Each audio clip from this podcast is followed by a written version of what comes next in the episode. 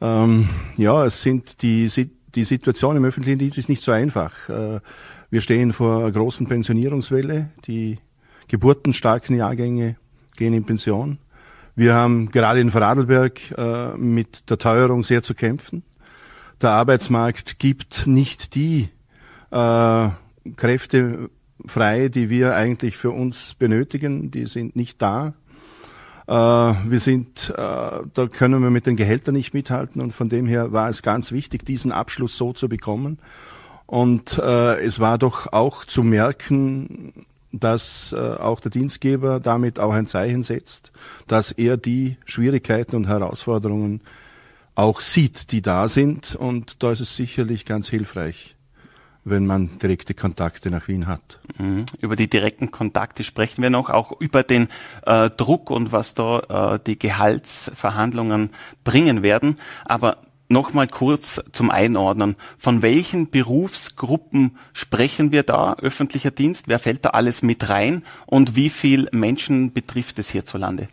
Es ist so, dass äh, wir in Vorarlberg äh, hier also den gesamten schulischen Bereich auf jeden Fall abdecken. Das ist die größte Gruppe, die Lehrerinnen und Lehrer, egal ob das die Volksschullehrerin ist, ob das die Lehrerin an einer höheren Schule ist. Es betrifft also diesen gesamten Bereich, hier also Landeslehrerinnen und Bundeslehrerinnen, dann die, äh, den Bereich der öffentlichen Sicherheit, äh, dann natürlich äh, das Bundesheer bis hin zur Zollwache, ähm, ja, quer, quer durch. Es sind aber auch die Mitarbeiterinnen äh, in, in den Schulen, die nicht Lehrerinnen sind, davon betroffen. Also es ist ein, eine sehr eine breite, eine breite Gruppe, äh, was man ausnehmen muss, weil es äh, bei uns im Land traditionell immer separat verhandelt wird, sind diejenigen, die ähm, ja im Landesrecht sind. Also das sind die äh, Bediensteten in der Landesregierung beziehungsweise auch die an den Spitälern und so weiter. Das wird und die Gemeindebediensteten werden in Vorarlberg traditionell äh, nachher danach noch einmal verhandelt. Ein großer Posten wird wahrscheinlich auch der Sicherheitssektor sein. Genau. Und das Militär? Und das Militär ist auch dabei, ja klar. Mhm. Militär, also die gesamte Sicherheit, also Polizei, Justizwache und natürlich auch Bundesheer. Ähm, die Inflation äh, per se, das war sicher der, der schwerwiegendste Grund jetzt für diese Anpassungen. Es gibt aber noch weitaus mehrere Punkte, die herauszulesen waren. Äh, bei einem offenen Brief von Ihrem neuen Bundesvorsitzenden, vom äh, Eckhard Quinn. Ähm, warum ist dieses Gehaltsplus also auch gerechtfertigt? Ja, der öffentliche Dienst hat doch eine Vielzahl an, an Herausforderungen momentan zu bestehen. Es ist also es können Stellen momentan nicht besetzt werden, egal in welchem Bereich, von dem wir vorher gerade gesprochen haben. Überall herrscht Mangel. Das heißt, für die Bediensteten, die da sind, ist erhöhter Arbeitsdruck da, höhere Arbeitsbelastung.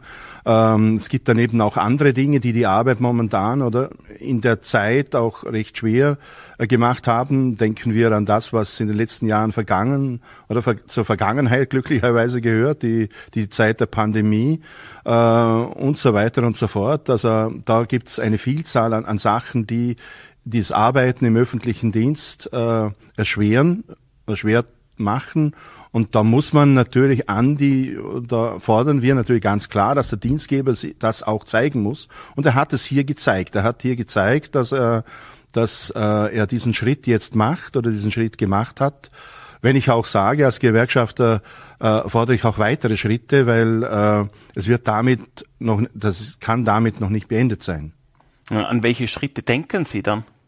Ähm, wir in Vorarlberg haben ja besondere Schwierigkeiten auf dem Arbeitsmarkt, weil ähm, viele Dinge, die äh, weil natürlich unsere Industrie auch dringend auf der Suche ist nach Arbeitskräften und, und hier natürlich mit anderen Löhnen operiert, wie das in anderen äh, ja, Teilen Österreichs der Fall ist. Und äh, da müssen wir natürlich auch schauen, ob man hier nicht für diese spezielle Teuerung in Vorarlberg auch Lösungen findet. Vielleicht, dass äh, äh, ja, es Zuzahlungen geben kann seitens des Landes, damit bei uns es auch äh, besser wird. Dazu wären dann aber auch gesetzliche Änderungen notwendig.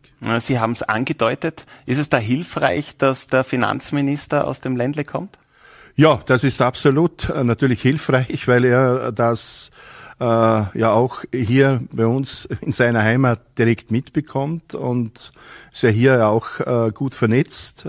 Und damit, das ist für uns hilfreich. Es ist aber auch sehr hilfreich für mich gewesen, äh, dass äh, mein Stellvertreter, der Sandro Wehinger, Polizeigewerkschafter, in dieser, in den letzten Tagen in Wien gewesen ist und dort direkt auch an äh, Mitglieder des Verhandlungsteams Dinge weitergeben konnte, die Nöte in Vorarlberg auch wirklich aufzeigen konnte also Polizeigewerkschaftler aus Vorarlberg direkt am Verhandlungstisch? Na, am Verhandlungstisch war er nicht direkt, aber er konnte in Gesprächen mit Verhandlern, mhm. also Verhandlern unsererseits seitens der Gewerkschaft, äh, konnte er auf die, denen auch noch einmal die Lage in Vorarlberg verdeutlichen. Äh, hat er Ihnen irgendwie auch berichtet äh, von der Atmosphäre, von der Stimmung bei den Verhandlungen, wie diese war? Ja, da habe ich über ihn natürlich äh, diese Information bekommen, aber auch direkt von unserem Vorsitzenden.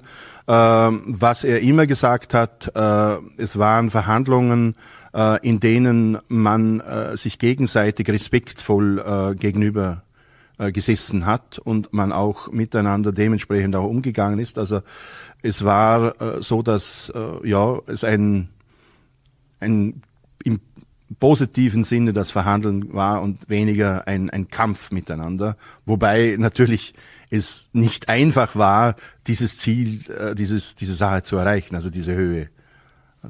Dafür, für eine sehr konsequente Vorgangsweise ist Ekehard Quinn bekannt. Er war ja auch vorher schon über viele Jahre in dem Verhandlungsteam vorher auch schon angesprochen, das Stichwort Pensionierungswellen, in, verwendet jetzt einmal äh, die Mehrzahl.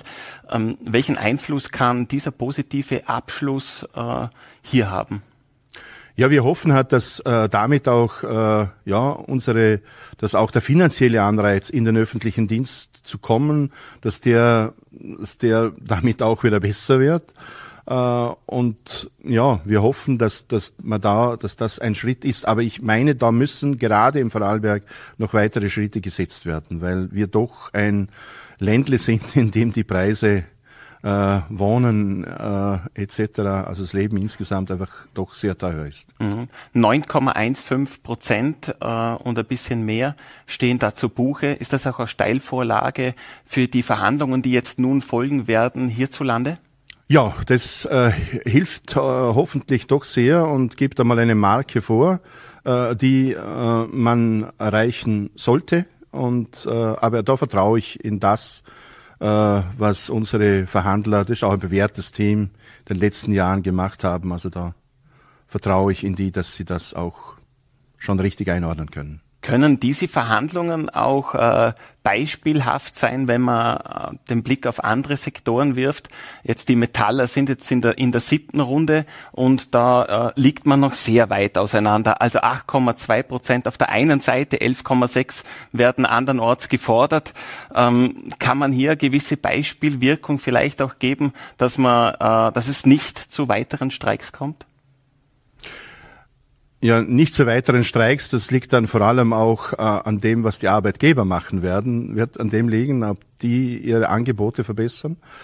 Ähm, aber ich meine, dass wir damit schon auch Beispiel geben konnten, dass äh, insgesamt die Löhne einfach erhöht werden müssen, dass es, äh, dass diese Teuerung sich auch jetzt in der Geldbörse der Mitarbeiterinnen und Mitarbeiter äh, ja wiederfinden muss in der Gehaltserhöhung. Und da meine ich schon, dass das, dass man damit auch ein deutliches Signal gezeigt hat, in welche Richtung es gehen muss. Ja, und dann kommen wir auch schon zum Schluss und zur, äh, nicht nur zur letzten Frage, sondern auch zur Überleitung zu meinem zweiten Gast. Äh, der ist Experte für künstliche Intelligenz und natürlich die Digitalisierung darf gerade auch im öffentlichen Dienst äh, da nicht Stopp davor machen. Hat die künstliche Intelligenz in, in, in ihren, in Ihrer Arbeitswelt auch schon Einzug gehalten? Also in meiner Arbeitswelt jetzt direkt als, äh, als Gewerkschafter äh, noch nicht. Also bei den Verhandlungen ist die KI nicht dabei. Noch nicht? Noch nicht dabei. Ich denke auch nicht, dass sie so schnell dabei ist. Aber natürlich unsere Berufsgruppen, äh, von denen wir vorher gesprochen haben, äh, also in den Schulen ist die KI natürlich angekommen. Da ist sie drinnen, da spielt sie auch eine Rolle, da muss sie auch eine Rolle spielen, äh, weil sie ja dazugehört und und man um sie nicht mehr herumkommt und auch in allen anderen Bereichen, auch in der Verwaltung und so weiter, überall wird die künstliche Intelligenz in Zukunft sicherlich eine Rolle spielen. Und da freut es mich jetzt nachher dann zu hören, was mein nach äh, ja, Interview Gast denn da auch sagen wird. Das höre ich ganz, ja, interessiert mich sehr. Das werden wir uns jetzt anhören und danke für Ihren Besuch, Andreas Hammerer, der Landeschef, der Vorsitzende der Goethe, der Gewerkschaft Öffentlicher Dienst. Danke für Ihren Besuch. Vielen Dank. Und nun begrüße ich bei mir im Studio Dr. Florian Bühler von der Fachhochschule Vorarlberg. Er ist der Experte in Sachen künstliche Intelligenz und mit ihm spreche ich nun über den Umgang mit der KI in der FH. Weiters, wie sich ChatGPT auf unser aller Leben und im Besonderen auch auf unsere Wirtschaft auswirkt. Und damit sage ich Hallo und guten Abend, Herr Dr. Bühler. Hallo und herzlich für die Einladung. Freut mich ja sehr, dass es jetzt äh, persönlich von Angesicht zu Angesicht klappt. Sie waren äh, zu Beginn des Jahres uns äh, aus Deutschland zugeschaltet, jetzt live im Studio. Und meine erste Frage, Sie als äh, KI-User wahrscheinlich allererster Güte. Für was haben Sie ChatGPT zuletzt genutzt? Für die Vorbereitung von diesem Interview. Tatsächlich. Ich habe hab mir überlegt, was wären denn die Themen, die relevant sein könnten und wie würde die KI darauf antworten? Das ist ein Feld, mit dem ich gerade viel rumexperimentiere, zu sehen, was ich machen würde, aber dann auch, was die KI macht und so dann auch herauszufinden in der Forschung, was kann die KI, was macht die KI, was macht der Mensch und was vielleicht können wir voneinander dann auch lernen. Also Sie haben sich da Ideen geholt? Genau, Inspiration, teilweise Sachen, an die ich gerne nicht selber dachte, äh, manchmal sind es Sachen, die erschreckend nah an dem dran sind, was ich selber denke. Und ähm, so ist es eigentlich ein sehr ja, facettenreiches Bild, was die KI plötzlich abgibt. Fast wie mit einem, ja, mit einem Gegenüber, mit dem man sich austauschen kann. Mhm. Denkt man jetzt an künstliche Intelligenz in Verbindung mit der Fachhochschule oder generell mit dem Bildungsbereich, dann denkt man auch notgedrungen irgendwie ans Schummeln. Ähm, Steckt da weitaus mehr dahinter? Vor welchen Herausforderungen stehen da die Hochschulen denn generell? Ja, das letzte Jahr hat gezeigt, dass gerade mit ChatGPT, wo dieser KI-Trend so richtig losgegangen ist, äh, die Herausforderungen enorm sind, aber auch die Chancen. Und klar, diese Diskussion geht recht schnell in die Richtung von Schummeln, ähm, aber auf der anderen Seite kann man natürlich auch ohne KI schummeln. Viel spannender ist, glaube ich, die Diskussion, die wir im Bildungsbereich haben, was was können wir mit KI machen? Was sind auch neue Möglichkeiten, die wir machen können? Und wie müssen wir vielleicht alte Konzepte anpassen, um auf diese neue Zeit uns vorzubereiten? Das Schummeln vielleicht eine Sache, aber auch dadurch vielleicht neue Lernformate, neue Prüfungsformate sich zu überlegen oder dann auch auf das gute Alte wieder vielleicht zurückzukommen und sagen, dann mache ich eben eine Prüfung mit Stift und Papier, wenn ich eben komplett ausschließen möchte, dass in irgendeiner Form geschummelt wird. Mhm. Wie sieht denn da der Studienalltag heutzutage aus? Also meine Jahre auf dem Campus äh, sind doch schon längere Zeit her. Äh, wie sieht's bei der FH Vorarlberg da äh, heutzutage aus?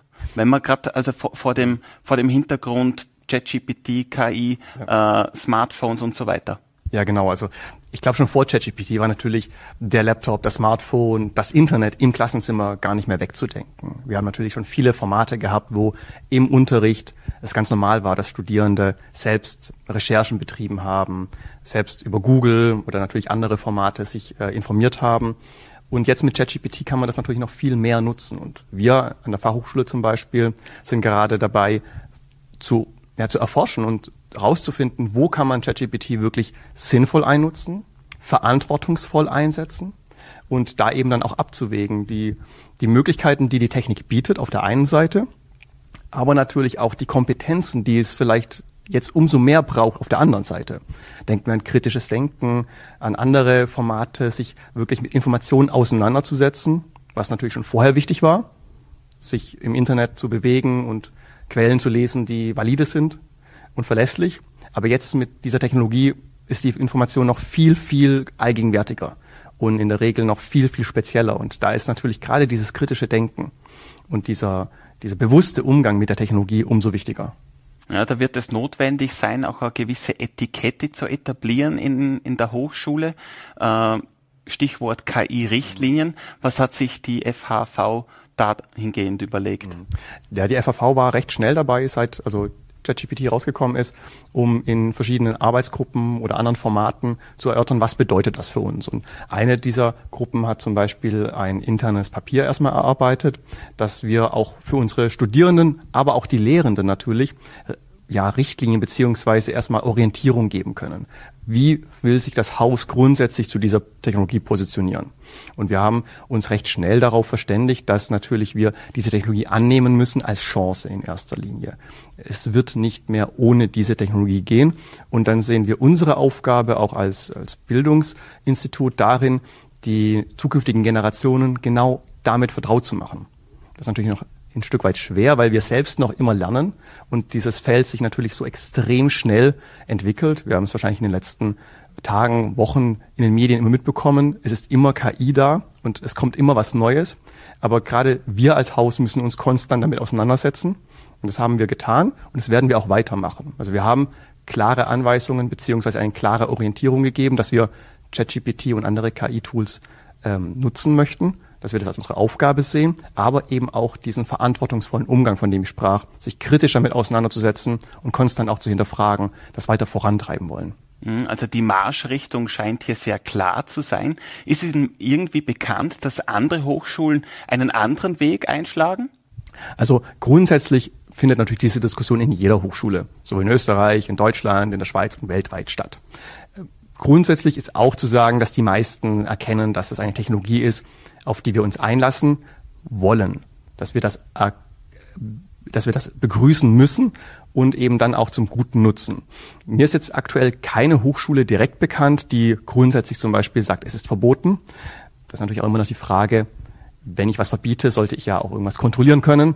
Und das ist eine ganz andere Diskussion, weil da sind momentan noch sehr viele Fragezeichen. Mhm. Äh, wenn wir jetzt den Blick nach Deutschland, haben Sie schon kurz angedeutet, richten, äh, da wurden jetzt siebeneinhalb Millionen Euro für den Aufbau einer KI-Akademie freigegeben. Die Universität Bielefeld soll hier viel federführend sein. Auch überall, wenn man sich da damit ein bisschen beschäftigt, überall sprießen jetzt entsprechende Studiengänge und Kurse äh, wie Pilze aus dem Boden was kann und muss jetzt die Vorarlberger FH da beitragen, um weiterhin am Ball zu sein und auch äh, den Anschluss nicht mhm. zu verlieren?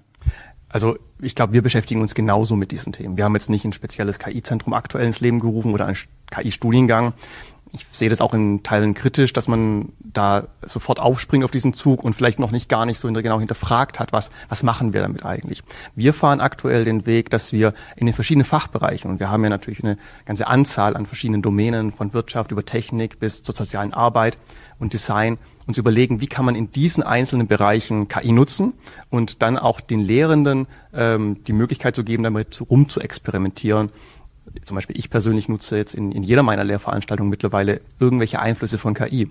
Das heißt, dass ich sie zu meiner Vorbereitung selber nutze, wie anfangs zum Beispiel angesprochen, oder auch, dass ich sie ganz direkt im Hörsaal verwende, um den Studierenden zu zeigen, was man da machen kann. Und auf der anderen Seite natürlich da die Studierenden auch einlade, mir zu zeigen, wie sie es nutzen und so dann auch gegenseitig eben einen Dialog zu starten, wo wir voneinander lernen können. Äh, wenden wir unseren Blick nochmal weg von der FH in die Gesellschaft, äh, auch in die Wirtschaft. Da hat ja ChatGPT formförmlich als einen Siegeszug angetreten in diesem Jahr. Äh, wie würden Sie die, die vergangenen Monate charakterisieren? Was war da herausragend und, und was macht es mit uns als Gesellschaft? Also die letzten Monate waren eine, fast eine Achterbahn. Also angefangen von extremer Euphorie hin zu großen Fragezeichen, sowohl in der Wirtschaft als auch in allen anderen Bereichen der Gesellschaften. Wir haben das natürlich auch in den Medien überall verfolgt. Die Diskussionen waren insofern spannend und auch sehr interaktiv, weil natürlich irgendwann sich jeder die Frage gestellt hat, was bedeutet das jetzt für mich? Unternehmen stellen sich die Frage, wo kann ich KI nutzen? Äh, Mitarbeiter stellen sich die Frage, was macht das mit meinem Job oder wo kann ich selber natürlich auch KI nutzen? Und so finden wir gerade das auch raus. Und ich beobachte auch hier in der Region viele Unternehmen, die genau sich jetzt der Herausforderung stellen, die sich überlegen, wie können wir jetzt für unsere Aufgaben KI nutzen und wie können wir uns auch überhaupt darauf vorbereiten, in Zukunft diese Technologie zu nutzen. Mhm. Also welche wirtschaftlichen Folgen hatte das jetzt, wenn wir das runterbrechen das, dieses globale Phänomen auf der auf Vorarlberg? Hm. Also ich glaube, in Vorarlberg aktuell gibt es noch keine direkten Zahlen, was es zu bedeuten hat. Aber wir können uns natürlich schon ein bisschen orientieren an, an anderen Regionen auch ein Stück weit. Es gibt die ersten Studien und da müssen wir natürlich ein bisschen geduldig sein, weil Studien brauchen immer Zeit zu erstellen. Aber die sagen, dass natürlich bis zu 80 Prozent der Jobs betroffen sein werden in irgendeiner Form von KI und zwar in sehr, sehr kurzer Zukunft. Das sind natürlich dann Jobs, die KI vielleicht direkt übernehmen kann oder assistieren kann, aber auch eher indirekt, wo wir dann vielleicht KI als Vorarbeiter haben können.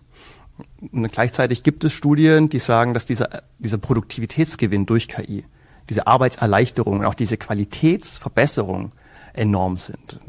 Hier in der Region hm, sammeln wir gerade noch Daten, aber zum Beispiel in den USA wurde schon herausgefunden, dass bestimmte Jobs bis zu 12 Prozent mehr Aufgaben erledigen können, bis zu 25 Prozent weniger Zeit brauchen und teilweise bis zu 40 Prozent höhere Qualität in ihren Aufgaben dann am Schluss äh, liefern. Und ich glaube, für die Region hier, wir haben es gerade im Vorgespräch beziehungsweise mit meinem Vorredner natürlich gehabt, haben wir natürlich die Herausforderungen, auf die Zukunft irgendwie zuzugehen mit den speziellen Herausforderungen, die Vorarlberg hat durch mhm. die Lage in dieser drei Länderregion. Und wenn wir an den, ganz konkret an den Fachkräftemangel denken zum Beispiel, der uns hier überall natürlich begegnet, könnte natürlich die Nutzung von KI durchaus eine Chance sein bringt aber auch immer äh, gewisse Vorbehalte und Sorgen mit sich. Was sagen Sie den Menschen, äh, die ein bisschen ihre Mühe haben mit der KI und das Ganze sehr verhalten angehen, vielleicht sich dem Ganzen sogar verschließen? Ja, zum einen haben wir, und das ist völlig normal, mit jeder neuen Technologie ein Stück weit Vorbehalte, Sorgen, teilweise weil es vielleicht nicht ganz verstehen oder auch teilweise, weil es natürlich berechtigt ist. Bestimmte Sachen werden sich ändern, so wie sie sich immer geändert haben. Ähm, ich würde aber grundsätzlich dem Thema positiv gegenüberstehen. Ich würde auch jedem raten, selber mal einfach auszuprobieren, was das für mich zu bedeutet. Das Tolle ist, dass die meisten KI-Werkzeuge, ähm, die wir da haben, ChatGPT, in einer kostenlosen Version nutzbar sind. Und da kann jeder mal mit rumspielen, im wahrsten Sinne des Wortes, und dann zum Beispiel gucken, ist zum Beispiel mein tägliches Arbeiten davon betroffen? Und wenn ja, vielleicht sogar kann ich das zum Guten nutzen, weil wir müssen nicht immer nur die Angst haben, dass etwas, die KI etwas uns wegnimmt, sondern wir können, und das wird wahrscheinlich eher der Trend sein in absehbarer Zeit, dass sie uns ergänzt, dass sie als eine Art Assistent, Assistentin zur Verfügung steht und die Aufgaben, die vielleicht das System sogar besser machen kann, übernimmt und wir uns dahingegen auf Aufgaben konzentrieren, die wir als Menschen deutlich besser können. Und da bin ich von überzeugt, wird es noch sehr viele Bereiche geben, die in absehbarer Zeit noch für uns vorbehalten sind.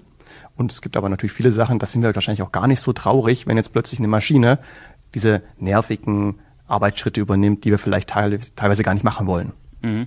Jetzt äh, kann aber KI äh, nicht nur äh, schnödes Zeug, sondern kann auch einen äh, wirklich auch verblüffen. Deswegen auch meine, meine letzte Frage. Welches KI-Tool hat Sie denn zuletzt so, so richtig auch staunen lassen? Also es gibt gerade in dem Bereich der visuellen Medien die Bilderstellung und die Videoerstellung Möglichkeiten, die regelmäßig auch, und ich setze mich sehr viel mit diesem Thema auseinander, bei mir dazu sorgen, dass ich, also dafür sorgen, dass ich da fast ja, mit offenem Mund davor stehe und denke, das kann doch nicht möglich sein. Also vor kurzem hat ein großer amerikanischer Hersteller zum Beispiel ein, ein Programm veröffentlicht, das tagtäglich von Millionen Menschen, wahrscheinlich auch hier in der, in der Dreiländerregion genutzt wird, ähm, Adobe Photoshop oder so, ähm, und dieses Programm kann jetzt plötzlich Fotos generieren, die, die lebensecht sind. Die kann diese Fotos animieren dann auch, dass sie wie echte Videos wirken. Und das sind natürlich Sachen, die, die sind teilweise schwer zu begreifen. Und das finde ich auch extrem faszinierend, da dann mehr zu verstehen, wo wir das nutzen können und auch vielleicht Spaß damit haben können. Hm, aber nicht nur Spaß. Wie, wie wichtig finden Sie es, dass sich drumherum um diese äh, rasante Entwicklung auch ein Konstrukt mitentwickelt, das das Ganze ein bisschen versucht zu begrenzen und zu reglementieren? Ich denke, das ist extrem wichtig, besonders für Unternehmen, aber auch für die Öffentlichkeit, für die öffentliche Verwaltung besonders, diesen Rechtsrahmen zum einen und zum anderen natürlich das gesellschaftliche Verständnis davon. Und ähm, da sind wir in Europa auch schon recht weit. Die EU-Kommission oder die ganzen EU-Behörden erarbeiten da aktuell natürlich den sogenannten EU AI Act. Aber auch auf der anderen Seite beschäftigt sich hier auch im, im, Land natürlich jede Verwaltungseinheit damit. Was bedeutet das für uns und wie können wir das nutzen und wie können wir es auch sicher nutzen, dass es am Schluss, und ich glaube, das ist immer wichtig zu beachten für jeden von uns, wir wollen Technologie nutzen zu unserem Wohle. Die Technologie wird selten zum Selbstzweck genutzt, sondern sie soll die Menschen dienen und sie soll den Menschen das ermöglichen, was er machen möchte. Und als allererstes brauchen wir, glaube ich, genau diese Formate, dass wir uns damit auseinandersetzen, dass die Öffentlichkeit darüber redet und dann durch ein Experimentieren und durch Diskutieren herausfinden, wie wollen wir die Zukunft gestalten. Das sagt der Hochschullehrer und KI-Experte Dr. Florian Bühler von der FH Vorarlberg. Vielen Dank für Ihren Besuch. Dankeschön. Und damit bedanke ich mich auch bei Ihnen für Ihr Interesse. Das Team von Vorarlberg Live, das ist nächste Woche Donnerstag sehr gerne wieder für Sie da. Wie gewohnt um Punkt 17 Uhr zu sehen auf Voller TV, NAT und Ländle TV. Ich wünsche Ihnen einen schönen Abend und machen Sie es gut.